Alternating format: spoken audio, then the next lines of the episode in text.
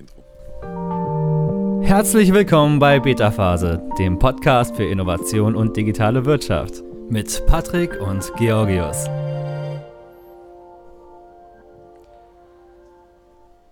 Gamescoin ist das Ökosystem für eine völlig neue Gaming-Welt. Indem sie Blockchain mit der Game-Industrie verknüpfen, schaffen sie eine eigen, nach eigenen Angaben eine neue Ära des digitalen Entertainments. Und deswegen sind wir ziemlich glücklich, dass wir hier sogar einen der Gründer sitzen haben, Alex. Und ja, wir begrüßen dich erstmal, sind schön froh, dass du da bist. Schön, dass du bei uns bist. Moin, grüßt euch, ja. Hallo. Grüß dich, hi. Hi. Wir wollten ja heute über das Thema NFT, über das Gaming sprechen, aber so einfach nochmal so als kleines Intro von euch. Warum, also was genau macht ihr und warum ist es gerade so krass und warum kommt es gerade so gut an? Ja, super. Vielen Dank für die Frage. Ja, also wir, wir sind alle Spieleentwickler. Ja? Wir haben äh, äh die meisten von uns äh, schon vor über 30 Jahren angefangen, Spiele zu entwickeln, damals noch auf dem Amiga oder auf, ne, auf dem PC, dann später auf anderen Konsolen. Und ähm, wir haben vor ein paar Jahren entschieden, äh, dass wir äh, uns in Richtung Blockchain entwickeln. Ja? Zum einen, weil wir halt eben auch alle Blockchain-Enthusiasten sind, zum anderen aber auch, weil Blockchain und Games einfach zusammengehören. Ja? Ähm, zurzeit entwickeln wir äh, etwas völlig Neuartiges, nämlich die erste nur für Games entwickelte Blockchain. Und das, ne, Blockchain und Gaming zusammenzubringen, das ist unsere Mission. Das äh, ist ein Game Changer. Also wie Blockchain auf dem Game. Also jetzt würde ich jetzt mal, sage ich mal, jemand, jemand, der relativ frisch jetzt in diesem Game ist, würde ich sagen, das ist ja irgendwie doch schon sehr oft da. Also es gibt es ja irgendwie. Also für mich wäre jetzt okay, Blockchain, Gaming, NFT-Games ist das, was sofort in meinen Kopf kommt. Ne? Also es gibt ja auch Spiele, die da rauskommen. Was ist da jetzt bei euch das, das, das Innovative? Ah, das absolut, absolut. Also du bist genau auf der richtigen Fährte, sage ich mal, ja.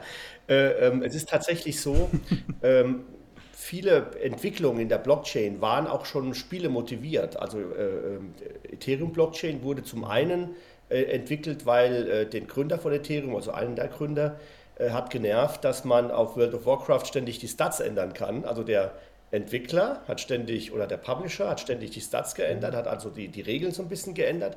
Und ähm, der meinte, man müsste das waterproofen, man müsste das irgendwo reinschreiben und es unveränderbar machen. Ja? Und deswegen, es war eine seiner Hauptmotivationen, überhaupt Ethereum zu gründen. Ja?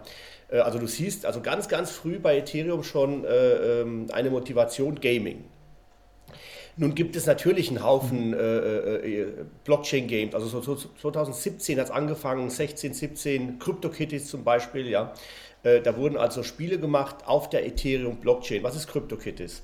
CryptoKitties war eins der ersten, wenn nicht das erfolgreichste damals NFT-Game. Ähm, zur Zeit, wo das gelauncht und heiß wurde, also wo das eigentlich ein on vogue war, ja, war CryptoKitties verantwortlich für 80 Prozent des Ethereum-Traffics. Also das muss man sich mal vorstellen, ja. Äh, äh, damals war Ethereum, die, die Münze, äh, relativ günstig. Das bedeutet, damals konnte man noch auf dieser Blockchain auch spielen. Ähm, Im Grunde haben wir das aufgenommen. Ja? Wir haben das damals beobachtet, haben gesagt, Mensch, das ist ja eine unglaublich interessante Entwicklung. Ähm, es ist lange noch kein Mainstream, aber es ist, fängt jetzt an äh, äh rauszukommen und haben uns überlegt, was muss man denn eigentlich tun, um diese Blockchain-Gaming-Technologie und Blockchain-Gaming an sich so zu verändern, dass es wirklich Mainstream wird. Und, und das ist eigentlich unsere Mission. Da werde ich auch ein paar Mal noch ein paar Sachen dazu sagen. Aber ich sage mal so, du bist schon richtig. Also die ähm, Blockchain Gaming existiert, funktioniert, hat ne, Limit, äh, äh, Limits, Limitations. Äh, äh, aber ähm, was wir machen, wir brechen das nochmal neu auf. Ja? Also wir haben eine Blockchain, und zwar eine Ethereum-Blockchain auch, nur dem Thema Gaming gewidmet. Mhm. Da gibt es also ganz viele so Detail- äh, Vorteile. Zum Beispiel gibt es bei uns keine äh, Gebühren, also keine Gas-Fees. Was heißt das für den Entwickler? Das heißt, der kann, der kann für null, für, also für, ohne Kosten, äh, äh NFTs da drauf äh, schöpfen. Er kann also Daten speichern ohne Kosten. Das sind alles Dinge, die in der normalen Blockchain natürlich nicht gehen. Ne? Wenn du heute in der normalen Blockchain NFT meintest oder erschöpfst, ja, äh, schöpfst, mhm. dann hast du 60 Euro ungefähr Kosten für das Minden, für das, für das Kreieren. Das ist bei uns alles nicht äh, der Fall, ja. Mhm. Und unsere, unsere Games Blockchain heißt auch Games Chain. Ja, das ist nicht nur ein schöner Marketingname, sondern mhm. es beschreibt auch ein bisschen, dass wir nicht nur Blockchain sind, sondern wir sind Blockchain und Server und Technologie für Spiele. Und das bringen wir zusammen. Also so gesehen machen wir zum ersten Mal eine Custom-Made Blockchain für Gaming. Gibt es noch nicht. Gab es noch nicht. Gibt es jetzt. Also das, äh, die Begriffe wie Bitcoin und Blockchain, die sind ja relativ bekannt. Und NFT größtenteils jetzt aktuell durch den Kunstmarkt, ne, Board Apes, Yacht Club und so weiter. Ähm, was ist jetzt das Besondere an dieser Games-Blockchain? Wie kann ich mir das jetzt als Gamer vorstellen? Bedeutet das, ich muss jetzt nicht mehr Realgeld oder, also, oder mit PayPal bezahlen, ne, sondern kann ich jetzt mit, ein, mit einer eigenen Kryptowährung oder mit eurer Währung in-game bezahlen, um zum Beispiel Items zu kaufen?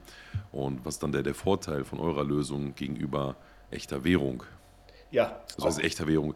Bitcoin ist auch eine echte Währung, aber ich meine äh, ja. Euros, Dollar. Ne, genau, Fiat, Fiat, genau. Also auch Fiat, super genau. Frage. Also es ist ja so, wir alle haben die Entwicklung vom, vom Bitcoin beobachtet. Ja? Also ich, ich selbst habe sehr, sehr, sehr, sehr früh Bitcoins gekauft zu einem günstigen Preis, habe in der Zeit aber natürlich auch wieder Verkauf gekauft, wie alle, wie alle äh, äh in der Blockchain-Zeit damals. Ähm, so, also der Bitcoin ist ja im Grunde so ein bisschen eine, eine, blöde Blockchain, ja, die, sie kann nur Münzen, also das, mehr kann die ja nicht. Und so ganz, ganz kleine Informationen, aber wirklich wenig. Äh, dann haben wir die Evolution, ja, dann hast du Ethereum, die, die kann halt ziemlich viel, da gibt es diese Smart Contracts, NFTs und so weiter, das wäre aber alles zu mhm. technisch jetzt. Ähm, es ist so, ähm, auch in unserer Blockchain, was ja eine Ethereum-Blockchain ist, also wir haben praktisch Ethereum genommen, weil es in den Industriestandard ist und haben das bei uns auf Server aufgesetzt. Ähm, auch diese Blockchain ist ähm, ein Standard, auch die funktioniert mit Smart Contracts. Äh, auch die hat eine eigene Währung, das ist der Gamescoin. Ja? Aber auch der Gamescoin ist eigentlich nur eine Währung. Also ja, äh, das ist einfach die Währung, mit der wir im Spiel, in, der, in, dem, in dem Ökosystem bezahlen können. Witzigerweise ist es so, man muss sich das vorstellen, ja, wie, wie, ich sag mal, wie ein Universum. Du hast ein Universum, eine Blockchain und um in dieses Universum reinzukommen, benötigst du erstmal eine Identität in dem Universum. Also du musst da sein, ja, wo, bin ich da. Und das machen wir zum Beispiel, also wir haben ein Thema, das nennt sich Gamescoin Login. Du loggst dich also ein, ähnlich wie Facebook und, und LinkedIn Login oder Google Login. Im Unterschied zu den anderen ist es aber so, dass du bei uns direkt eine Wallet bekommst eine eigene Wallet. Ja? Und auf dieser Wallet, was ja im Grunde deine Identität auf unserer Blockchain ist, speichern wir alles, also dein, deine Coins, deine NFTs und so weiter und so fort. Ähm, dann haben wir das ganze Thema Fiat to Crypto, ganz wichtig. Ja? Also jeder von uns ne, bekommt sein Geld normalerweise in Dollar, Euro oder in irgendeiner Währung, äh, die man an Bankautomaten äh, äh, ziehen kann. Ähm, in der Blockchain-Welt ist es ein bisschen anders. Du hast einen Mediumswechsel, du wechselst also von Fiat zu Krypto. Dafür haben wir ein Payment Gateway, das heißt, du kannst einfach mit der Kreditkarte sagen, ja, als Gamer, ich lade jetzt da 20 Euro drauf oder 20 Dollar oder 300 Yen oder so, äh, 3000 Yen und dann kannst du eben in, in dieses Universum einsteigen. Also du hast eben ein Login, eine Wallet, eine Möglichkeit einzuzahlen und, es geht ja um Games, auch eine Liste deiner Favoriten-Spiele, äh, deine Achievements, deine Medaillen, die du gewonnen hast und so weiter. Also du hast im Grunde ein, ein, ja, ein Unified äh, äh, Login, was alle möglichen Dinge abfrühstückt. Der Unterschied zwischen dem, was wir tun und anderen Blockchains ist, dass wir die Komplexität rausgenommen haben. Also ihr kennt ja andere äh, Blockchain-Spiele, da musst du dir halt eben Metamask installieren, zum Beispiel in deinem Browser. Also du hast Metamask, du, log, du verbindest das zum Spiel, du, du lädst da Ethereum drauf, das hast du irgendwo besorgt, das machst du drauf und so weiter. Bei uns ist es alles relativ vereinfacht, denn wir arbeiten mit einer, also wir haben eine Beteiligung bei einer, bei einer deutschen Firma, bei der Tank Any GmbH in München. Das ist ein Kryptoverwahrunternehmen, also eine, eine, eine, ja, ein Kreditinstitut, ja. Und die sind in der Lage, weil sie eine Kryptoverwahrlizenz von der BaFin haben, ähm, die Private Keys aufzubewahren. Bedeutet, du musst dich als, als Gamer nicht mehr über Private Keys oder äh, Public Keys äh, Gedanken machen, sondern ganz convenient, loggst dich ein, bist im System, hast eine Wallet, Tank Any bewahrt die Keys auf, also im Grunde ist es der Custody, der mhm. Wallet Provider und der Gamer kann einfach, wie er es gewohnt ist, spielen. So, und das ist eigentlich ein wichtiger Punkt, weil der Gamer, der interessiert sich nur zu wenig, also nur wenige Gamer interessieren sich für Krypto. Ja, die meisten wollen ja nur spielen. Hm. Und, und ja, du hast ja, wir haben weltweit drei Milliarden Gamer und nur 3% der Welt hat Kryptowährungen. Also damit man da das Verhältnis mal sieht, ja. Äh, ähm, und was wir, ja. Aber kann ich ja ganz kurz einhaken Natürlich. an der Stelle? Weil ich, da habe ich nämlich gerade vorhin mal drüber nachgedacht mit diesem Gaming. Das ist ja auch für mich persönlich, ich habe mir da Games angeguckt so und es gibt da wenig, wo ich sagen würde, wow, das ist eine coole Grafik. So ich als jemand, ich spiele gerne sowas wie Cyberpunk, Fallout und so, ne? so, so Rollenspiele mit schöner Grafik. Aber so Decentraland oder so Geschichten, da guckst du das an. Also ich habe auch mal ein Video dazu gesehen, selbst einer, der es gespielt hat, hat gesagt, wir spielen das jetzt nicht unbedingt, weil wir hier eine geile Grafik haben, sondern weil es halt irgendwie diese Möglichkeiten gibt, da was zu kreieren aber halt auch, weil irgendwie Krypto schon eine Rolle spielt, weil du halt dann eine, Währung auch hast. Also dieses Earn to Play oder Play to, Play to Earn ist es ja auch oft. Ne, das scheint doch schon eine große Motivation zu sein für gerade die Krypto-Games, weil jetzt ist es ja nicht die Grafik, oder? Ja. Also, was ich meine, wie, welche Motivation gibt es denn da noch, deiner Meinung nach, wenn es jetzt nicht diese, die Krypto-Geschichte Genau, genau. Ich habe mich gerade eben wieder verloren ne, in, dieser, in dieser Argumentation, warum, warum unser Projekt so toll ist. Also es ist, es ist so, ähm, Ähm, Mach ruhig weiter, kein ja, Problem. Also es, ist, es ist so, äh, ähm, also ich bin vollkommen bei dir. Witzigerweise ist es, ich, ich, ich habe Design studiert, ja, ich bin äh, Diplom-Produktdesigner, äh, an der Kunsthochschule studiert und, und es ist so, ähm, Experimentelles steht ganz weit vorne bei sowas. Ja? Also wenn wir was machen, ein Projekt, ein neues, dann ist es oft einfach ein Versuch, ja, ein experimenteller Versuch.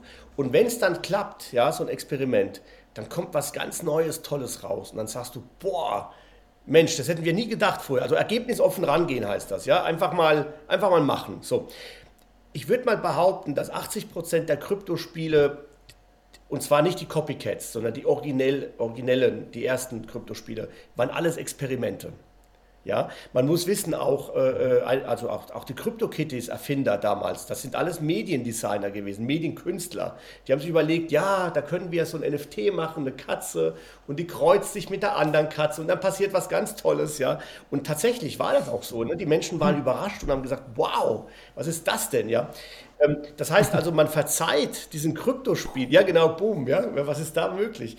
Man verzeiht diesen Kryptospielen eine ganze Menge. Ja, man sagt dann, naja, die Grafik ist nicht so schön, aber du kannst das und das. Und so. Dann gibt es die verschiedenen Motivationen. Also Play to Earn, würde ich sagen, ist schon eine schöne Motivation. Allerdings ist es sehr money-driven. Ja, also äh, wir, wir wollen ja auch play, to fun, play, play for Fun. Also Play for Fun und Play to Earn mhm. könnte sich widersprechen. Ja, kann das sein? Natürlich widersprechen die sich oft. Ja, äh, dann haben wir das ganze Thema Free to Play früher. Ja, erinnert euch, ne? Hast ein Spiel, Free-to-Play, äh, ständig will das Spiel Geld von dir haben, du zahlst ständig ein. So, und jetzt kommt, jetzt kommt eigentlich. Oder deine Daten. Ja, ja, oder, oder genau. Also wenn du nicht bezahlst, bist du das Produkt. Also entweder du bezahlst für ein mhm. Produkt, dann ist das Produkt das Produkt, oder du bezahlst nicht für das Produkt, dann bist du das Produkt, deine Daten, genau. Und, und, und ähm, beim, bei, ähm, ich sag mal so, ähm, die Motivation für Kryptospieler, es gibt welche, wie, wie wir, die finden das total interessant, dieses Experiment. Die probieren das einfach aus. Dann gibt es welche, auch in, in, ich sag mal, in Ländern wie in, in Südamerika, auch äh, in Asien, Südafrika, äh, in Afrika, wo, wo, Leute einfach wenig verdienen. Ja, die können mit Play to Earn wirklich mehr verdienen, als wenn sie rausgehen und arbeiten gehen. Das ist verrückt, ja. Äh, du hast also diesen Transfer auch so ein bisschen äh, First to Third World, ja, dass du aus der ersten zur dritten Welt eben Geld äh, transferierst, indem die Leute einfach, quasi auch. Genau, genau, Play to Earn machen. Also du musst mal sehen, ich, wir haben, also wir haben selbst bei einem Projekt mal mitgearbeitet, schon viele Jahre her, das hieß Entropia Planet. Das war also ein Spiel, was in, in Schweden, Göteborg gemacht wurde. Das war eine Real Cash Economy außerhalb von der Blockchain. Und Entropia Planet war so, da gab es Friseure im Spiel. Du konntest also eine Frisur bauen im Spiel. Die haben mehr verdient in der digitalen Welt als in ihrem Land. Und dann ist mir zum ersten Mal das Konzept Play to Earn äh, entgegengekommen. Das ist aber schon über zehn Jahre her. Ja? Und jetzt äh, ähm, haben wir das komplett in der Blockchain-Welt. Warum ist das so? Du hast halt, ne, du, du bist dezent, also dezentral, äh, du bist Peer-to-Peer, -Peer, äh, ähm, du, deine Handlung hier ergibt hier Geld und deswegen kannst du es rausziehen. Also ich sag mal, eine Motivation, experimentelle Typen, die machen einfach gerne so Dinge mit. Nächste Motivation, echtes Play to Earn.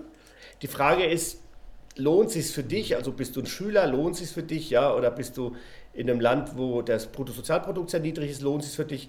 Aber jetzt so der normale Angestellte verdient mehr ne, als Play to Earn. Ja. Wobei es gibt tolle Beispiele auch aus USA, wo irgendwelche Investmentbanker ihren Job an den Nagel gehängt haben und dann Play to Earn Spiele spielen. Und dann gibt es aber die dritte Motivation und das ist, ist für Man mich. wahrscheinlich schlechte Investmentbanker. ja, oder die haben, ja, ja, die, die, die haben witzigerweise, also ich habe einen Artikel gelesen über den einen Typen, der, der macht im Jahr eine halbe Million mit, äh, äh mit Kryptospielen. Das musst du erstmal, ja, genau, das musst du erstmal im Investmentbanking äh, hinbekommen, ja, als, als Honorar ähm, für dich, ja. Aber ich, ich sag mal so, äh, äh, ähm, für mich die wichtigste Motivation, warum man Blockchain und Gaming verbinden soll, ja, das ist das ganz typische, ihr kennt das, World of Warcraft, ein Schwert, ich möchte es verkaufen. So, wie machst du das jetzt? Wie verkaufst du bei World of Warcraft ein Schwert? Also laut AGBs gar nicht. Ne? Also du darfst es nicht. Aber es wird gemacht und zwar auf, auf Ebay wird es verkauft, in-game wird es gedroppt. Man hat also was bezahlt, dann rennt man dahin, holt sich das Schwert, es wurde gedroppt und so weiter. Äh, warum ist das so umständlich? Weil mhm. ähm, der, der Entwickler die Daten bei sich in seiner Datenbank hat, also hinter seiner Firewall. Ja, äh, äh, da liegen die. Mhm. So, und Blockchain Gaming bricht das auf, also auch die Games Chain. Wir setzen alle NFTs, alle Digital Assets vor die Firewall in die Blockchain. Wir ermutigen die Leute sogar, dass sie das Zeug verkaufen sollen. Und das ist für mich der Key-Innovator. Also wenn ich mir anschaue, experimentelles, Play to Earn und dann die Demokratisierung der digitalen Assets. Das ist eigentlich der Hauptgrund, mhm. warum man äh, äh, Blockchain Gaming macht, weil man eben die Assets nicht mehr auf der, auf der Entwicklerseite lagert, speichert und wenn der Gamer ein Spiel wechselt, ihm das sehr schwer macht, das Zeug zu verkaufen, sondern zum ersten Mal gehören dir die Dinge und sie liegen auf der Blockchain. Du bist Besitzer dieser Dinge. Und das ist der erste Moment, und deswegen ist Blockchain so extrem interessant, wo Digitalisierung sich gerade ändert, weg von der Entmachtung und Enteignung hin zu, ich gebe zurück wieder den Besitz zurück an den, an den User. Und das ist für mich der, der Key-Innovator. Klar, jetzt sind wir noch am Anfang, Patrick. Es entwickelt sich gerade erst alles. Ja, die viele Entwickler, die das machen, sind gar nicht richtige Spielentwickler. Die haben einfach mal ein Spiel gebaut. Deswegen sind die manchmal nicht so toll, die Spiele, von der Grafik oder vom Look and Feel. Aber ähm, am Ende des Tages ähm, ist diese Demokratisierung der Items eigentlich der, ja, der wichtigste Faktor für alle. Und das werden wir auch merken. Also, äh, sobald du einfach jeden, äh, jeden, jedes Asset, was du dir erarbeitet hast im Spiel, wieder verkaufen kannst, äh, dann, dann wirst du anfangen, auch mehr auszugeben in den Spielen, weil es eine Investition ist. Und dann wird es auch ein, ein faireres mhm. ja. Ökosystem. Cashflow. Genau. Und genau. Ich finde diese, die, die Bewegung, die ja gerade daraus entsteht, sehr interessant. Also dieses äh, Play to Earn hat ja damals vor, ich weiß nicht, wie ist es, 15 Jahre jetzt mittlerweile her, ne, mit äh, World of Warcraft angefangen. Äh, da hat man schon einige Dokumentationen gesehen über junge Spieler, die unter menschenunwürdigen Bedingungen in Käfigen in China, in Indien hausen. Ähm, genau, und den ganzen Tag nur zocken und die Hälfte davon an ihren äh, Boss abgeben müssen oder wie auch immer das war. Und jetzt geht gerade die Bewegung weg von diese, diesem äh, Fiat-Geld-passiven Earning über eBay hin zu einer, ich sag mal, demokratisierteren, aber auch humaneren Ebene über. Ne, indem man jetzt zum Beispiel auch, so wie du gerade gesagt hast, es überhaupt ermöglicht oder auch motiviert, dass man eben diese Assets verkaufen kann. Ähm, jetzt hast du auch erwähnt, es fängt jetzt alles noch klein an. Ne? Das ist ja alles ein Proof of Concept. Ne? Das bedeutet, man schaut erstmal, funktioniert das überhaupt? Ne? MVP-Style, klein anfangen und dann diese Bewegung quasi in einem dynamischen Flow weiterlaufen lassen. Ne, weil der, der, Markt ist ja nicht klein, er wächst ja. Äh, wie geht es in, in die Zukunft weiter? Also äh, werden irgendwann mal jetzt auch AAA-Games äh, von Microsoft Activision und Blizzard und wem auch immer auch diese Gamescoin nutzen? Äh, seid ihr da schon in Gesprächen?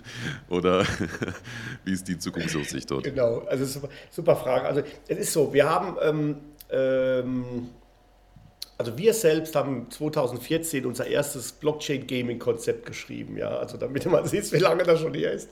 Und dann haben wir 2017, also 16 angefangen mit der, das nennt man dann Ideation-Phase, also ein bisschen rum zu überlegen, was machen wir jetzt, ja. 2016 war das, 17 haben wir angefangen mit den ersten zwei Spielen und das waren beides und sind heute noch beides Unreal 3D-Spiele. Also mhm. so richtig fette Dinger. Als wir damals aber äh, gemerkt haben, was da für eine Musik drin ist, haben wir gesagt, okay, wir sind ja, ne, damals waren wir 20, 30 Leute, haben wir gesagt, was machen wir jetzt? Wir, wir, wir versuchen mal, äh, unsere Kräfte zu bündeln in ein System. Also, ja, wir bauen die Pilothäuser, Pilothäuser, die ersten Spiele, ja, aber, aber viel wichtiger ist eigentlich zu schauen, also, was wir da tun, dürfen wir das überhaupt? Äh, äh, was wir das tun, äh, wie können wir das so machen, dass es allgemein nutzbar ist und so weiter. Und dann haben wir uns eine ganze Menge Dinge überlegt und witzigerweise, während wir das gemacht haben, gibt es natürlich auch Konkurrenten oder Marktteilnehmer.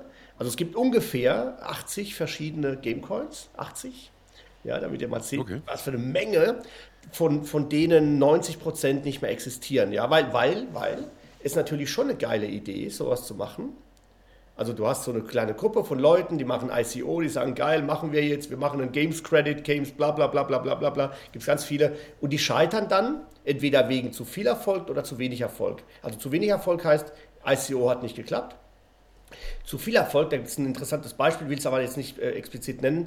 Äh, die Jungs hatten äh, 30 äh, Millionen äh, eingenommen, aber da ist der, der Bitcoin von, von 3.000 auf 20.000 hoch. Also wurden aus ihren 30 Millionen noch ein bisschen mehr, ja. Und dann haben die äh, wegen Reichtum geschlossen. Also die haben dann gesagt, wisst ihr was, ich bin mal weg, ja.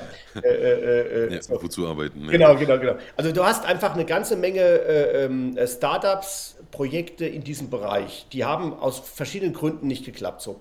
Und dann geht es jetzt los mit den Ernstzunehmenden. Außer uns sehen wir noch drei weitere Marktteilnehmer, die richtig ernstzunehmend sind. Ähm, die kommen übrigens zwei davon, einer davon kommt auch aus dem Gaming, auch ein sehr erfolgreicher äh, Game Developer, ähm, der das macht. Und, und äh, da hast du also verschiedene An Ansätze. So, jetzt, warum habe ich das alles erzählt? Alle diese für uns erfolgsversprechenden Ansätze kommen aus dem Blockchain-Gaming. Du hast nämlich vorhin Activision, Ubisoft und Co. genannt. Die haben ein großes Problem. Ich habe das vielleicht gesehen. Immer wenn die ein NFT-Thema rausbringen, gibt es einen Shitstorm. Ja, äh, warum macht nicht ihr das? Ja, das kann, kann, ja nicht sein. Und, jetzt, und das hat folgenden Hintergrund. Ähm, also momentan ist die Wahrnehmung von Gamern, von den normalen Gamern zum Thema Blockchain manchmal nicht gut. Warum ist das so? Ähm, weil die schon komplett monetarisiert werden. Also die haben schon das Spiel gekauft, die Items gekauft, ein Abo, also, die werden schon so zur Kasse gebeten von ihrer IP, von ihrem Spiel, dass sie, dass sie, wenn jetzt noch ein NFT on top kommt, sagen, ey, warum das denn? Ja, ich habe doch nur meine 30 Euro im Monat Taschengeld oder meine 200 als Student oder, oder, oder äh, junger äh, äh, Berufsanfänger, die ich ausgeben möchte, ja. Mehr will ich doch gar nicht ausgeben. Und ihr kommt jetzt und wollt schon wieder Geld von uns. Deswegen fällt es den etablierten Publishern teilweise mit ihren etablierten und hochentwickelten Businessmodellen sehr schwer, äh, äh NFTs einzu, äh, äh, einzuführen. Ja? Das ist ein bisschen anders bei dem, was wir tun. Unser Geschäftsmodell und wir und die anderen Marktteilnehmer ist voll auf Blockchain ausgelegt. Also wir, wir, wir haben nicht andere Monetarisierungsvorgänge. Wir leben in einer Play-to-Earn, wir nennen es sogar Play-to-Own World. Ja? Also unser Credo mhm. ist ja Play, Create, Own. Play, klar Spiel. Create, sei kreativ. Mhm. mhm. Mach Levels, mach Avatare und Own, besitzt den ganzen Kram dann auch am Ende. Und ja. wenn du so auf deine äh, Zielgruppe losgehst, ja, dann, dann hast du natürlich ein ganz klares Geschäftsmodell. Alle verstehen das. Und wenn du jetzt noch mit schönen Spielen kommst, also nicht nur mit ganz einfachen kleinen Wackelbildern, sondern richtig äh, interaktiven Spielen und so weiter, dann fängt es an, ein Schuh draus zu werden. Also im Grunde ist so, ja, dann habt ihr mich auch. Dann habt ihr mich. Okay. okay. Wenn die Grafik stimmt, dann, dann, bin ich, mit der Grafik bin ich auch am Start. Dann. Gib mir Cyberpunk auf NFT, dann, äh, dann bin ich wieder am Start. Ja, also wir haben, wir haben einen Shooter, der nennt sich Crypto-Shooter. Den haben wir so ein bisschen on hold gestellt. Aber das ist ein total, ja, ja, total immersives, schönes äh, Spielerlebnis auf der Unreal Engine entwickelt, war eins unserer ersten also Use Cases, was wir gebaut haben. Aktuell äh, finanziert die Gamescoin Group, äh, das ist ja eine ganze Firmengruppe geworden mittlerweile, ja, äh, finanziert äh, äh, ein halbes Dutzend Spiele. Äh, wir haben Kooperationen mit, mit, mit ganz großen Publishern, großen Portalen. Da geht es ums Thema Traffic. Ne? Wie bekommen wir Spieler bei uns an Start und so. Ähm, also, das entwickelt sich gerade alles. Wir machen das ähm, ja, recht langweilig wie ein Publisher. Ja, also es gibt ein Spiel, das finanzieren wir, das bauen wir auf und so weiter. Ähm, wir sind jetzt gerade dabei, kleinere Spiele auch zu finanzieren, also so Indie-Developments, ein, zwei Mann-Studios, die vielversprechend sind. Äh, da gehen wir auch rein, ja. Ähm, wir wollten nur zu Beginn erstmal nicht wieder die kleinen Spiele machen. Also war nicht unser Ziel so, ah, da kommt dieser Gamescom, das sind die Jungs mit den auch kleinen Spielen, so wie den anderen äh, NFT-Games, sondern wir wollten äh, erstmal sagen, okay, wir verbinden ja echtes Gaming mit echter Blockchain und echtes Gaming hat eben auch Qualitätsstandards gesetzt, ja, in den letzten Jahren. Und, und da äh, sind wir gerade unterwegs. Nochmal aber ganz kurz zum Thema, ähm, also wie, wie man praktisch, warum eigentlich, also warum eigentlich Blockchain Gaming ein Zugewinn ist für die Zielgruppe. Es ist dann ein Zugewinn, wenn man ihnen halt eben auch alle Vorteile gibt. Also dezentral, äh, äh, das Zeug gehört den Leuten, man kontrolliert es nicht und so weiter. Und viele große äh, Publisher machen das eben nur so halbherzig. Ja, die sagen dann, ja, bei uns gibt es auch NFTs. Aber wenn du die nutzen möchtest, darfst du das nur in unserem Spiel machen. Ich meine, da fängt schon an, ja. Wenn ich ein NFT nur in einem Spiel nutzen kann, ist blöd, ne? Weil wenn das Spiel nicht mehr in ist, ist das NFT nicht mehr in. Also was machen wir zum Beispiel? Unsere NFTs, unsere Digital, also wir reden von Digital Assets, die sind multiple einsetzbar. Also wir ermutigen die Entwickler und sagen, Jungs, ihr macht jetzt ein Schwert für euer Spiel. Aber wenn ein anderer Entwickler das Schwert auch importieren das heißt, möchte, soll er das können, ja? Und so ist das System aufgebaut. Das heißt, ich hätte jetzt so, also selbst wenn ich jetzt, sag ich mal, stellen wir uns mal Legend of Zelda vor, ich habe das jetzt in so einem 2D-Rollenspiel da, das mir wirklich Originalschwert, aber jetzt gehe ich damit Metaverse-mäßig ins andere, in ein anderes Game, in eine 3D-Umgebung äh, und habe dann dieses Schwert, dasselbe, in, einen anderen, in einem anderen Style. Also wirklich so Crossover-mäßig, ne? als würdest du Genau, Batman also Patrick, du hast in irgendwie eine also ganz andere Spielung setzen. Man, man, meint, du hättest unsere Präsentation also gesehen ja, ist, ich bin ja jetzt langsam hier schon ein bisschen drin. Ja? Ich muss mich damit ja auch befassen. Also mich erinnert das total an so Metaverse-Gedanken. Ne? Also dass du wirklich ja. halt so wirklich eine, nicht einfach Metaverse im Sinne von Decentraland ist das eine Metaverse, sondern eine Metaverse im Sinne von wir haben riesige Spielumgebungen und verschiedene Welten und dazwischen bewegen wir uns dann auch noch. Also das ist für mich dieses das wirkliche Beta-Metaverse. So, ne? Also wäre heutzutage noch das Meta-Metaverse. Genau. Darf also ich da was äh, in Richtung also Metaverse also, mal ein bisschen argumentieren, Patrick? Also, es ist so. Sehr gerne. Super. Also Metaverse. Ähm, Metaverse. Wer von, wer, von uns, wer von uns nutzt äh, WhatsApp zum Beispiel? Ja. Okay. Alle. WhatsApp, okay. Jetzt stehst du an der Bushaltestelle oder bist beim Mittagessen oder ne, äh, in der Vorlesung oder im, im, im, in der Arbeit, so in einem Call. Und jetzt schreibst du in dein Handy rein äh, irgendeine Nachricht an jemand anderes. Für mich fängt das Metaverse da an. Also für mich ist ein, ich bin jetzt gerade in meinem Büro, ja, ich schreibe und ich rede mit euch, aber jetzt könnte ich jetzt eine Nachricht an jemanden schicken. Ich, in der Sekunde tauche ich ja in, in, in, diese Nachricht ein und bin in der, in der Welt des anderen Empfängers. Also für mich fängt das Metaverse schon an bei der Textnachricht. Ja, also wir, wir, wir verlassen gerade unser... Philosophisch? Ja, danke. Ich wollte nur ganz unten anfangen. So, und dann hast du, und dann hast du natürlich den nächsten Schritt. Also wir wissen ja, also äh, Fortnite, äh, äh Minecraft, äh, äh, alles diese Spiele sind Metaversen. Sie sind zwar nicht dezentral, aber sie sind sehr immersiv. Ja, also hast du, also anders als eine WhatsApp-Nachricht, die nicht so immersiv ist, ne, weil es ja nur eine Nachricht oder ein Bild, ist natürlich so ein, so ein Spiel, äh, ein, ein, ein, Fortnite oder ein äh, Minecraft immersiv. Also bist du jetzt im Metaverse. Und wenn du jetzt von Meta redest, und das ist ja eine Schande, dass sich Facebook so umbenannt hat, weil das ist genau das Gegenteil von Meta. Äh, äh aber gut, das ist ein, Marketingzug von den Jungs. Ähm, aber wenn du jetzt von Meta redest, dann würdest du auch auf die Idee kommen sagen, austauschbar. Und jetzt kommen wir zum Schwert. Ne? Also wir haben natürlich bei uns, in unserem Digital Assets Universum, ist das Schwert ein, auch wieder jetzt eher äh, philosophisch, das Wort Schwert schon. Also du hast ein Schwert und dieses Schwert siehst du als Icon aber du hast im Kopf eben schon das Schwert. Du weißt, das ist ein Schwert. Also nicht eine Wurst, nicht eine Axt, nicht ein Schild, es ist ein Schwert. So. Und jetzt, und jetzt haben wir also einen, einen Katalog, das nennen wir Digital, the, uh, the Universal Catalog of Everything. Also, und in diesem Katalog, ähnlich wie bei so einer Markenkatalog äh, oder so einem Katalog, was du kennst vielleicht, also wenn du eine Markenanmeldung machst oder was du kennst vielleicht äh, ähm, aus anderen Bereichen, wenn du, wenn du Dinge einordnest, so ordnen wir die Dinge ein erstmal. Also wir haben also das Schwert. Okay. Dieses Schwert hat ein Icon, dieses Schwert hat eine Repräsentation, also ein Cover.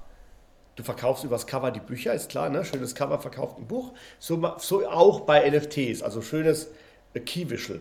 Und dann hast du, und jetzt kommen wir zu dem, was du gesagt hast, ein Pixelbild für ein kleines Spiel, Zelda. Oder du hast das fette Schwert dann in 3D, boah, und dann kannst du dem. Und der Entwickler wiederum entscheidet, ob er dieses NFT einbaut. Der sagt dann, ja, so die NFTs von dem Spiel XY finde ich ziemlich cool, die haben sich Gedanken gemacht darum. Ähm, ich nehme die auch, ich baue denen aber alle noch eine Grafik, klar, muss er ja, eine Repräsentation in meiner Welt.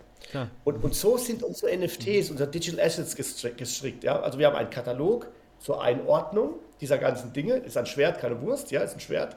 Dann ist das Schwert im Spiel als Pixelbild oder eben als großes 3D-Bild oder Science-Fiction-Spiel ist ein, Light, äh, ein, ein, Lichtschwert, ja. Und, und so hast du die verschiedenen mhm. äh, ja, Repräsentationen einer gleichen Einheit. Und wenn du das schaffst in einem Universum, in einem Games-Universum, in einer Blockchain, dass ja die Eigenschaften des Produkts äh, äh, Key sind, und wem die gehören, also eben, der kann die nutzen, dann hast du natürlich eine multiple Nutzung. Blödes Beispiel, CryptoKitties. Die teuerste CryptoKitty war damals 100.000 Dollar wert. Dadurch, dass der Ethereum-Preis noch mal weiter hochging, wäre das heute irgendwie 6 Millionen, ja.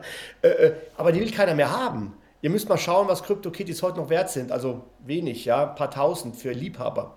Das bedeutet, du hast also eine unglaubliche Inflation gehabt und dann ist das Spiel nicht mehr in und dann verliert alles seinen Wert. Deswegen ist in unseren Augen der Begriff Meta auf die Objekte umzumünzen und dann bist du in den Metaverses. Dann fängt es an, richtig Sinn zu machen. Und dann sind zum Beispiel die NFTs, die wir heute kreieren auf der Games Chain, wir nennen das die Genesis-Phase auch wieder philosophisch. Äh, da ist es so, dass diese Genesis-Produkte, äh, äh, äh dass die, die wird es nie wieder geben. Ja? Also die, die jetzt heute diese Sachen kaufen, also die Venturer, wie wir sie nennen, also Leute, die so ein Venture eingehen, die wollen so ein bisschen spekulieren, ähm, die werden heute NFTs kaufen können, Genesis-NFTs, die später nie wieder zu haben sind. Ja? Also die sind heute in der, ja, in, im, im Genesis-Moment dieser Blockchain. Das heißt, ich muss da jetzt. Muss, ich Zur Auflockerung gibt es jetzt eine kleine Unterbrechung. Um unseren Gast etwas näher kennenzulernen, stellen wir ein paar persönliche Fragen. Alex, du bist auf einer einsamen Insel. Was nimmst du mit? Meinen Block und einen Stift. Du hast drei Sachen. Drei Sachen. Oh, drei Sachen. also Block und Stift okay. ist eine Sache, ne? Ist Block und Stift eine Sache? Streng genommen sind zwei. ah, okay. Äh, äh, also mein, ich sag mal, mein, da muss ich ja nur noch eine mitnehmen oder darf ich nur noch eine mitnehmen? Eine Sache hast du. Eine Sache hast du noch. Eine Sache habe ich noch. Okay, okay, okay. Und dann nehme ich äh, äh, äh, mein, mein Telefon mit, weil ich da Musik hören möchte damit. ja. Was ist deine schönste Kindheitserinnerung? Äh, meine schönste Kindheitserinnerung. Also es gibt viele ganz schöne Kindheitserinnerungen. Ich, ich, nehme mal jetzt eine, die, die mit Gaming zu tun hat, weil, weil das zum Thema passt, ja. Ich habe mit meinem Bruder, als ich so sechs, sieben Jahre alt war und er ein Jahr jünger, habe ich äh, Galaxy, Galaxy gespielt, immer Galaxian. Die, kennt ihr das Spiel? Und er hat geschossen und ich habe gelenkt. Und ich erinnere mich da wirklich so oft daran. Das war, da kriege ich ganz warme Gedanken, weil es total schön war. Ja, das war in Spanien. Ich bin in Spanien aufgewachsen. 25 Peseten rein in das Ding und da konntest du, wenn du gut warst, zwei Stunden spielen. Mit 25 Peseten, Peseten damals. damals, genau. Was war das schlimmste Geschenk, Alex, das du je bekommen hast? Oh, das Schlimmste, also so, so Geburtstagsgeschenk meinst du und so Sachen, ja? Ja, so. Weihnachten genau. geht auch, also. Hauptsache geschenkt. Oh, ich, ich sage jetzt nicht, von wem ich das bekommen habe. Ich habe so einen ergonomischen Sitz bekommen, der war so hässlich, dass ich ihn in der Schachtel gelassen habe. war gut gemeint, ja, es war gut gemeint, so Rücken und so, ne? Aber ähm, äh, das, hat, das war so hässlich, ich konnte es nicht auspacken. Marvel oder DC? DC. Uh, das ging aber schnell. Damit, da, darüber rede ich oft mit meinem wow. Sohn und er ist Marvel, ich bin DC. Ja. Die Alten sind DC, die Jungen sind Marvel. die oder das Nutella? Das Nutella. Welche Verhaltensmuster von dir würdest du gerne ändern? Puh. Ähm, zum Beispiel, dass ich nicht so ähm, den Sachen hinterher bin. Ja? Ich reiße gerne Dinge auf und dann mache ich sie und dann äh, langweilen sie mich und dann höre ich manchmal auf, sie zu tun. Das ist nicht gut. kann ich gut nachvollziehen. ja, ich kann mich identifizieren. So, jetzt bei der Frage bin ich ganz gespannt, Alex. Womit kann man dich so richtig wütend machen? Ah ja, also es gibt, ja, mich, mich, kann man richtig wütend machen äh, äh, ähm, und ich, ich werde dann auch wütend. Das ist, wenn man, wenn man, äh, weißt du, wenn, also es hat was mit Arbeiten zu tun jetzt, ja. Man ist am Arbeiten und versucht eben sich zu konzentrieren und bekommt dann irgendwie 3000 Themen, E-Mails um die Ohren gehauen und, und du kommst nicht hinterher und, und da, da, also da werde ich wütend. Also wenn ich, wenn ich merke, ja, äh, hier Arbeitsbeschaffung äh, kommt gerade auf mich zu und ich, ich möchte sie nicht und, und ähm, ja. Aber das ist so ein professionelles Thema. Und privat, was macht mich wütend? Schlechte Laune, ja. Also es gibt ja Leute, die verbreiten so eine scheiß schlechte Laune und, und, und, und können nicht damit aufhören. Und dann kommt man da auch rein in diesen Negativstrudel und ja, das macht einen wütend. Okay. Welche Superkraft hättest du gerne und warum? Äh, unsichtbar sein. Das ist klar, warum, ne? Okay. Für, für, uns Männer, ja. Sag's mir. nee, war gar nicht so gemeint. Aber, nee, aber es gibt eine bessere Superkraft. Ich habe mich, hab mich gerade am Weihnachten auch darüber mit meinem Sohn unterhalten. Der meinte, warum unsichtbar sein? Die Zeit anhalten, das ist die bessere Superkraft. Und dann dachte ich, ey, da hast du recht, ja. Das ist noch besser. Das ist geschickt. Smarter ja. Junge. Sehr smart. Kommen wir zur letzten Frage. Wärst du gerne lieber reich oder lieber berühmt? Berühmt. So, jetzt kennst du unseren Gast schon ein bisschen besser. Weiter geht's mit unserem Interview. Viel Spaß. Ich wollte nochmal ein Thema aufgreifen, über das wir vorhin gesprochen haben. Und das war ich, das große Wort, was ja fällt, wenn man sich mit NFT und mit Metaverse und Krypto auseinandersetzt. Dann kommt immer ein Wort vor. Und das, das hatten wir vorhin auch. Das ist Dezentralisierung. Ne? So, der, der, das neue Internet, das Metaverse, das rettet uns aus dieser Zentralisierung, aus den von der Kontrolle der großen Konzerne, von den großen Playern und so weiter. Ne? Das ist das große Versprechen, das, was mit Krypto in Verbindung gesetzt wird. Ne? Und die Demokratisierung von Währung, von Finanzen, all das, das ist wunderschön, finde ich auch total eine tolle Sache. Aber jetzt gibt es auch eine Sache, die auch vorkommt. Ne? Und man hat das Gefühl, solche Systeme oder vielleicht auch kapitalistische Systeme, irgendwie schaffen sie es doch, die Kontrolle wieder zu bekommen. Und wir sprechen da, also auf Englisch ist es das Decentralized Theater, also das Dezentralisierungstheater, ne? Also das ist so eine Art, ist es eben das, dass man, dass man, das so Systeme, die vorgeben, dezentral zu sein, wie sagen Meta wahrscheinlich sowas in der Richtung, ne? das sind von Facebook gesteuerte Metaverses, die aber eigentlich dahinter eine große Maschinerie haben, die gesteuert ist, also eigentlich vom Inhalt her zentralisiert sind. So, das ist ein riesige, riesiges Fass, was ich jetzt hier aufmache. Aber das ist, finde ich, was ein wichtiges Thema, wenn wir darüber sprechen. So wie was, wie, ist, wie ist da deine Stellung? Siehst du da ähnlich eine Gefahr, dass, dass da, sag ich mal, die großen Player zurückkommen und sich die, die Macht da, da schnappen? Oder können wir da die Kontrolle behalten und wenn ja, wie? Okay. Also das ist im Grunde die, die zentrale Frage ne, der Blockchain. Das, das ist eigentlich der zentrale Punkt und auch der, ähm, das USP einer, einer Blockchain. Also wer hätte gedacht, ne, als, als, als, als der Games, äh, äh der Bitcoin, wer hätte gedacht, als der Bitcoin äh, äh, äh, geschöpft wurde, ja, dass das so ein Erfolg wird. Ähm, es gab ja viele Wellen, ne? geht es wieder hoch runter und hoch runter. Eine Sache, die diese Pandoras Büchse wurde ja geöffnet, ja, äh, äh, von dieser Entwicklergruppe, die das gemacht hat, oder von diesem einen Programmierer oder von den Aliens, die das uns auf die Erde gebracht haben. Jeder hat so seine Theorie, ja, aber jetzt ist sie da. Diese Pandoras Büchse wurde geöffnet. So. Dezentralität ist der Schlüssel dafür, dass wir keine Mittelsmänner mehr brauchen. Das hört sich jetzt erstmal banal an, ja, aber ich sag mal so, wenn, wenn ich jetzt äh, äh, auf der Straße bei der Bäckerei irgendjemanden 5 Euro gebe und bekomme eine Ware, dann hat er 5 Euro bekommen und ich habe die Ware bekommen. Das ist Dezentralität. Ja, ich gebe Geld, bekomme Leistung. So. Oder Ware. So. Das ist im digitalen Zeitalter verloren gegangen. Das hat einen Grund, ja, weil man hat eben einen Mittelsmann benötigt. Also der eine hat ein Lied, der andere hat das Geld. Jetzt möchte er dem Liedgeber das Geld geben. Wie macht er das eigentlich? Ja, der braucht natürlich eine Plattform. Äh, äh, Apple Music oder was auch immer und dann konnte er das kaufen. Die Plattform hat wiederum einen Katalog und sagt, ja, dem Alex gehört Lied XY und weist dem Liedermacher das Geld zu. Ähnlich bei einer Bank.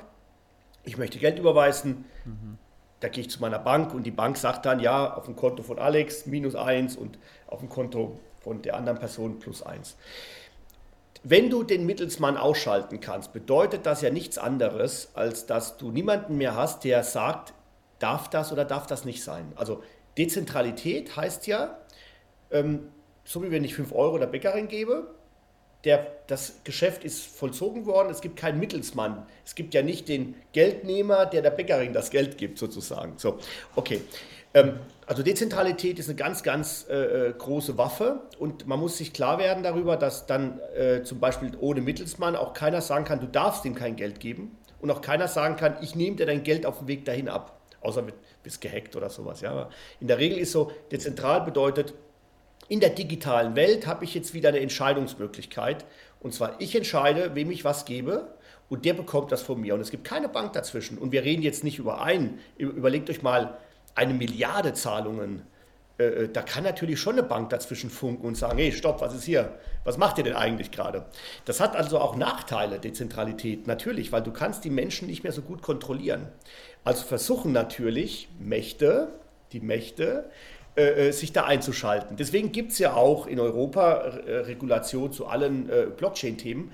Übrigens unterwerfen wir uns der Regulation auch, weil unser Geschäft ist Gaming zu digitalisieren, also Blockchain und Gaming zusammenzubringen, nicht unbedingt die Dezentralität der Menschheit zu fördern, sondern bei uns geht es eher darum, wir machen das unter dem Schirm der Gesetze, ja, und wir unter, unterwerfen uns auch diesen Gesetzen. Warum? Weil wir halt hier, hier leben, ja. Also das ist so eine ganz logische Sache für uns.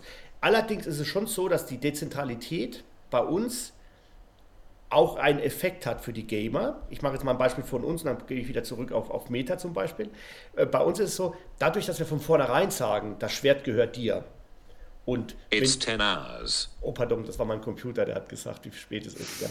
Äh, äh, ähm, also dadurch, dass wir sagen, äh, das Schwert gehört dir und du kannst das Schwert auch verkaufen, kaufen, verkaufen, handeln und so weiter, äh, ähm, haben wir von vornherein in unseren Regeln aufgeschrieben, du darfst das auch alles machen. Das heißt, ich würde immer sagen, Dezentralität geht immer einher auch mit den Hausregeln der, der, der, der, des Dienstes sozusagen. So, und jetzt um nochmal auf das große dezentrale Thema zu kommen. Ich bin überzeugt davon, dass es Banken, so wie sie heute existieren, ja, in 20 Jahren nicht mehr geben wird. Es wird so nicht mehr sein, ja, und wir werden eine viel höhere Menge an dezentralen Möglichkeiten haben. Denn ihr müsst euch mal zurückerinnern. Also ich meine, ich, ich bin jetzt schon ein bisschen älter, ne, 48 Jahre. Äh, ich habe meinen ersten Computer gehabt, da war die Welt noch nicht digital. Äh, äh, die Digitalisierung ist noch, gar, ist noch gar nicht so lange her. Ja? Also wir haben sie praktisch in die falsche Richtung gedreht eine Weile und jetzt wird sie gerade zurückgedreht eine Weile. Und ich sage mal, es wird genauso lange dauern, sie zurückzudrehen, wie sie aufzudrehen. Also in 20 Jahren leben wir alle noch, ja. Und dann werden wir nämlich beobachten können, dass sich die Welt sehr, sehr dezentral entwickelt hat. Wir mit unserem Gamescoin und mit, dem Game, mit der Games Chain, mit dem Ökosystem, haben dann unseren Beitrag geleistet im Bereich Gaming. Aber andere, wichtigere äh, Startups, die im Finanzbereich sind, die werden da ihren Beitrag geleistet haben. Und ich meine, ihr habt das bestimmt beobachtet, Binance hat keinen Sitz mehr. Also es gibt kein Land, in dem sie noch sitzen, ja. Die werden von allen möglichen äh, äh, Ländern auch angegriffen. Äh, ähm, Tron löst sich gerade auf, also da gibt es ja auch im Hintergrund Gründe dafür, ja, warum Tron sich auflöst. Also es gibt ganz wohl starke Mächte, die gegen Dezentral-Companies schießen. Wir kleine Game Developer, wir, wir, wir sind unterm Radar, ja. Äh, äh, wir, wir machen ja auch nicht Geldtransfers, sondern wir, bei uns geht es um Entertainment, um Gaming und so weiter. Aber wenn du äh, auf das große Bild schaust, ähm, ja, sie sind gefährlich. Ja, die Großen da oben wollen es nicht. Deswegen gibt es so viele Probleme. Trotzdem wird es sich durchsetzen. Ja, wie immer halt. Gute Dinge setzen sich durch. also du bist da quasi Revolution, einfach sehr... Die entsteht dadurch, ne? gerade aus dem, ähm, aus dem Volk heraus. Aber interessant ist, ähm, man kann das nicht kontrollieren, man kann das nicht regulieren, auch wenn es dafür Gesetze gibt. Ne? Es wird natürlich immer ähm, Wege drumherum geben, gerade in dem technologischen Sinne. Einen Geldtransporter kann ich überfallen, ne, da habe ich Geld in der Hand, den, den habe ich tatsächlich physisch. Ähm, aber wie läuft das digital ab? Das wird nicht mal jemand merken, ne, außer er guckt in sein eigenes Wallet rein. Ja. Aber ähm, die, wir sprechen ja auch die ganze Zeit über das, das Finanzwesen. Ähm, ich finde ja viel interessanter, was die Blockchain und jetzt auch speziell durch NFT die Smart Contracts überhaupt ermöglichen, ne, in welche Richtung das Ganze gehen kann. Das heißt, meine Daten, die mir gehören, liegen bei mir. Ja. ja. also Facebook, Google, Microsoft, die besitzen diese Daten, weil sie die auch verwerten ne, und auch damit dann Marketingmaßnahmen betreiben oder mich auswerten und als gläserne Menschen darstellen. Aber mit der Blockchain-Technologie habe ich die Möglichkeit, diese Daten wieder zurückzubekommen und nur mit denen zu teilen, die ich auch teilen möchte. Da denke ich gerade zum Beispiel an sowas wie eine ähm, digitale Patientenakte. Ne, also so ein hochsensibles Thema wie meine persönlichen medizinischen Daten über Jahre gespeichert mit Blutauswertungen und Krankheitsverläufen, die ich hatte. Das möchte ich nicht, dass das irgendwo auf einem Server liegt, der auch vielleicht gehackt werden kann und dass dann irgendwann mal meine Daten offen liegen ne, und äh, von verschiedenen Leuten eingesehen werden können. Also mit dieser Blockchain-Technologie kann ich es also bestimmen, wer hat Zugriff drauf oder auch nicht und kann diesen Zugriff auch wieder entfernen. Weil einmal im Netz wird das Netz nie wieder diese Daten vergessen. Ne, das kennen wir ja schon zuhauf. Ähm, was fallen dir sonst noch so für, für Anwendungsfälle ein? Weil in den meisten Fällen denkt man ja, ne, so Gamescoin, okay, ich kann etwas bezahlen, genauso wie Bitcoin, ich kann etwas bezahlen. NFT, ich kann Kunstwerke erwerben, aber es ist, steckt ja noch viel mehr dahinter. Also um nur so mal so ein Bild zu ja. schaffen, ja. dass es hier nicht um Finanzen geht, es geht nicht um äh, Kunst, sondern es geht um viel mehr, was jetzt gerade passiert. Ja. Was, was fällt dir dazu ein? Was gibt es noch so für ja, Anwendungsfälle? Also das Witzige ist, du, du, äh, also ein lieber Freund von mir, der in München lebt, der, der macht genau diese digitale Patientenakte. Das machen die mit kryptografischer Technologie. Äh, ähm, cool. äh, das ist wirklich ein Wahnsinnsthema. Äh, es ist auch sehr erfolgreich. Jetzt kam noch Corona dazwischen, dann haben die noch die ganzen Corona-Testgetöns noch machen müssen, ja. Aber auch da äh, äh, kryptografisch. Also im Grunde ist so, wir, wir haben ja zwei Aspekte. Genau, das Dezentrale, was wir schon besprochen haben, und dann das Kryptografische. Also ich kann Teile, Informationsteiler freigeben oder auch nicht. Ja, jetzt besitze ich ja auch meine Daten plötzlich. Also wir, wir haben ja darüber gesprochen. Also Facebook, clever, ne, hat sich Meta benannt, äh, aber das ist halt eben nicht. Es ist weiterhin Facebook. Du kannst äh, das wäre wie wenn du, ich, ich, esse zum Beispiel gerne Fleisch, ne, mal ein schönes Steak, ja, aber dann halt eben gezielt und selten, aber dann halt schon. Jetzt äh, ist natürlich alles vegan und vegetarisch und was, das macht ja auch alles Sinn, ja. Und jetzt würde mein Metzger sagen, du, das ist eine schöne, äh, ähm, schöner Trend, ja, dieser vegane Trend. Ich mache jetzt mal auf mein Steak, schreibe ich vegan. Der, der hat ja, das, meine, die Kuh hat ja nur Gras gefressen, also ist es ein veganes Steak. So hat das, so hat das Facebook gemacht. Also Facebook hat praktisch äh, versucht gerade, äh, auf ein Steg vegan draufzuschreiben. Ja? Das ist nämlich, äh, was die machen. Die haben aus Facebook Meta gemacht. Und witzigerweise ist es so, jeder normale Mensch scha schaut auf einen Steg und sagt, nee, nee, Jungs, also das ist ein Steg und wenn du es essen möchtest, ess es, aber wenn du es eben nicht essen möchtest, weil du vegan bist, dann bist du auch, ne, ist es nicht, ja. Aber nur äh, ein Etikett, also es ist im Grunde ein Etikettenschwindel, was da gerade stattfindet mit Facebook und, und Meta. Ähm, der normale Mensch, ja, also nicht so äh, Technikinteressierte wie wir, sondern der normale Mensch, der wird dann auf Dauer sagen, ja, das ist Meta. Ich meine, Meta und Metaversum, Facebook ist das Metaversum. Aber das ist es eben nicht, ja. Es ist halt schon ein Metaversum, schon ja. Es ist halt zentral, nicht dezentral. Und du bist das Produkt, weil du bezahlst dafür ja nichts, also bist du der Datenlieferant. Also eben, eben genau das Gegenteil, was du eben beschrieben hast. Also die digitale äh, Personenakte nenne ich sie mal, also weg von der Krankenakte mal einfach zur Personenakte. Äh, die gehörten dir gar nicht, die gehört dem äh, Facebook-Unternehmen und, und davon nicht nur eines, sondern 400 Millionen oder wie viel sie mittlerweile schon haben. Das heißt, du, du hast natürlich das Problem, äh, da, bei, also wieder auf die Großen da oben, die haben ihr Geschäftsmodell, die werden es nicht ändern. Ja, der, der, der, Metzger hört nicht auf, Fleisch zu verkaufen, in der Regel nicht. Ja, der wird dann ähm, ähm, immer weiter Fleisch verkaufen und kann die Etiketten drauf machen, wie er will. Ja, und so ist eben auch bei Facebook, der wird da dauernd trotzdem von Daten leben, halt eben von der Datenkrake. So, welche Use Cases gibt es? Es gibt übrigens ein sehr, sehr interessantes dezentrales kryptografisches äh, Social Network, aber wenn halt keiner hingeht, ne, ist halt keiner drauf und dann äh, äh hat es halt eben keinen Effekt. Ich meine, auf der anderen Seite, wer geht schon noch bei Facebook drauf? Also meine Mutter, meine Großmutter, die sind alle bei Facebook auch schon mittlerweile. Also das ist halt so ein Telefonbuch geworden der Welt, ja. Äh, ähm, äh, die Frage ist, brauchen wir das? Ja, brauchen wir das noch? Äh, klar, hat eine Berechtigung, macht immer noch satt Gewinne, ja. Äh, ähm, Wahnsinnsgewinne. Aber eigentlich sind die Use Cases schon interessant. Also einmal die, genau, die Krankenakte. Du hast dann deine persönlichen Informationshub, den du haben kannst. Bei Gaming zum Beispiel, äh, haben wir noch gar nicht drüber gesprochen, wir, wir speichern auch die Ergebnisse in einer sogenannten E-Sports-Datenbank ab. Das heißt, die Dinger sind unveränderlich abgespeichert. Äh, ähm, dadurch, dass es ja ein öffentlicher Ledger ist, kannst du sie einsehen. Mhm. Äh, ähm, jeder darf drauf schreiben nach bestimmten Regeln. Ähm, die Kryptographie, denkt mal an E-Mails. Also das ist momentan noch alles so, ja klar, die E-Mail gibt es auch noch nicht so lange. Ähm, aber E-Mails sind so das unsicherste auf der Welt, ja.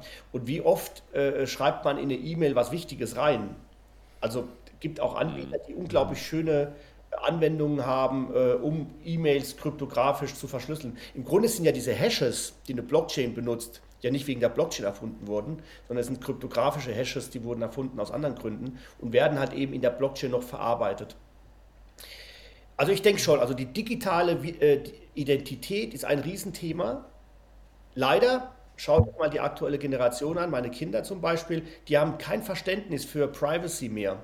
Also früher, erinnert euch vielleicht, gab es sowas wie die Volkszählung, da haben sich die Leute gewehrt, dass gezählt wurde, wie viele Menschen in einem Haus leben. Also muss man sich mal überlegen, ja, da gab es also ganze Demos dagegen. Und heute trägt ja alle, also jeder trägt ja sein gesamtes Leben in, in eine öffentliche Facebook-Datenbank oder bei LinkedIn oder wo auch immer, ja. Ähm, also da muss, so, da muss es schon auch einen Sinneswandel wieder geben. Also die aktuelle Generation, die Digital Natives, ähm, die haben mit, mit, mit, mit, mit äh, Privacy nicht so viel am Hut. Manche sagen, ist doch sowieso egal, was ich über mich reinschreibe. Ich schreibe ja eh nur Fake rein und so. Klar kann man auch sagen, ne? ich mache so Nebelkerzen rein. Aber wenn es dann wieder darum ginge, die eigene echte digitale Identität, die zu schützen über Kryptographie, dezentral. Und dann kostet es aber wieder ein bisschen Geld, ne? weil eins haben wir vergessen alle, immer wenn ein Dienst nichts kostet, bist du das Produkt. Das heißt, du, du wirst natürlich Dienste haben, die ein bisschen was kosten dann. Und das ist aber ganz gut für Blockchain, weil ein bisschen was kosten geht ja mit der Blockchain automatisch ein, ein, ein, einher. Ja? Also daher äh, die Use Cases ähm, außerhalb von Gaming, Finanzen, digitale Identität, Medizinakte, du hast die Kryptographie, also dass du dann wieder deine digitalen Daten sicher aufbewahren kannst. Also so, so, so die Bandbreite, denke ich mal. Natürlich gibt es dann das ganze Thema NFT mit der Kunst, wobei Kunst war ja schon immer so ein, ein, ein Buch mit sieben Siegeln. Ne? Also du, du, du, der eine, der mag ein Bild, der andere nicht, ja, der eine sagt, ich bezahle da ganz viel Geld dafür, der andere sagt, bist du verrückt, äh, da kann man sich doch eine Kopie kaufen. Ähm, und das ist beim NFT-Markt ja im Grunde über, übersetzt worden. Und NFT-Kunst hat halt einen Trick gemacht sie erreicht von heute auf morgen ganz viele Menschen gleichzeitig. Also diese Markterweiterung, das hat es gebracht. Ja, also diese, äh, ähm, ja, hast du ein NFT? Nee, oh, das ist aber blöd, solltest du einen besorgen, ja. Ah ja, wenn ich mir ein NFT besorge, dann vielleicht Kunst. Das ist so passiert, ja. Und, und da gibt es auch gerade so eine kleine Blase. Äh, ähm, und ja, und, und, und, aber das sind schon so die ersten echten Anwendungen. Ne? Also Kunst ist ein super Beispiel, wie toll man Digitales Technologie und Kultur und Geld vermischen kann. Ja? Ich würde sagen, das ist sogar ein gutes, gutes Schlusswort fast schon. So, wir haben jetzt eine Stunde schon rum. Ich würde viel lieber noch, noch stundenlang in diese Thema eintauchen. Aber wir müssen ja mal langsam einen Punkt machen und ich finde, das ist ein guter Abschluss an der Stelle. Aber ich will dir natürlich noch, bevor wir jetzt komplett Schluss machen, die Möglichkeit geben, nochmal ein paar letzte Worte zu sagen. Wenn du noch was loswerden möchtest, gibt es doch eine letzte kurze Kernbotschaft, die du an unsere Hörer, Hörerinnen mitgeben möchtest. Dann wäre jetzt der Moment dazu. Okay, okay. Also äh, es kommt keine Werbeminute, ne? keine Angst. Äh, also erstmal vielen Dank für das Gespräch. Es hat total Spaß gemacht. Äh, äh ähm, ich finde es auch äh, total geil, dass, dass man sich eben in diese Richtung äh, viele Gedanken macht, dass man jetzt überlegt, ja, was passiert da eigentlich und, und wie, wie kommt das zusammen? Mein Plädoyer wäre jetzt am Ende zu sagen, ähm, Gaming ist, ist einfach ein schöner Spielplatz, um jetzt mal Blockchain und Gaming zu verbinden. Also das ist so, ja, spielerisch das digitale Eigentum zu verbinden und, und diese Strukturen, die im Gaming entstanden sind, Gaming gibt es ja auch noch nicht so lange, ja, äh, äh auch erst 40, 50 Jahre, äh, digitales Gaming, die auf einmal eben als allererstes in, in diese neue Technologie überzuführen. Und zwar ohne, ohne Ressentiments, ohne Ängste, weil das kann Gaming. Gaming soll Spaß machen und du kannst die neue Technologie total schnell adaptieren und ist auch eine, eine Kraft von Gaming. Also Gaming war immer ein Innovationstreiber, also digitales Gaming und, und Technologietreiber. Und da an der Blockchain tut es das auch. Also wir mit dem Gamescoin haben einen ganz tollen Use Case mit der Gameschain, wie wir also spielerisch Blockchain-Technologie nach vorne bringen. Alex, vielen, vielen Dank. Das, ähm, Super, vielen Dank euch beiden. Ich habe immer die, die, dankbar, die, die, dankbare Aufgabe, unsere, unsere Podcasts zusammenzufassen.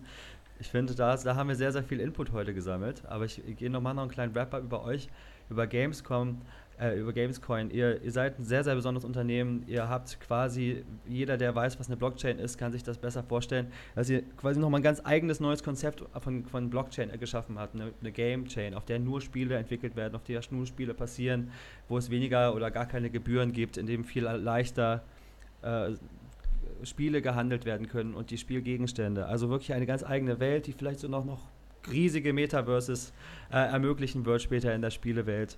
Und du als Gesprächspartner bist auf jeden Fall bist ein sehr optimistischer Mensch, das finde ich super auch. Also so, da, da, teilen wir, glaube ich, ähnlich so eine Vorstellung, was, was die Zukunft auf der, durch Blockchain, Metaverse und Web 3 angeht. Da gibt es einfach viel Potenzial. Und äh, es gibt noch, ne, die Großen wehren sich da noch gegen, aber du sagst, nee, egal was hier passiert, Dezentralisierung kommt. Wir werden, es wird eine Weile dauern, aber wir werden hier auf jeden Fall eine eine richtig schöne dezentrale Welt später haben, in der Leute ihre eigenen Spiele bauen, kreieren, besitzen und dabei auch noch Spaß haben werden und Geld verdienen können.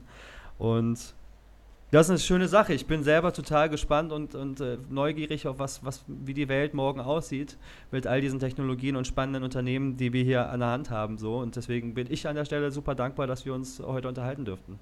Ich habe eine Menge rausgenommen auf jeden Fall. Vielen Dank, ja.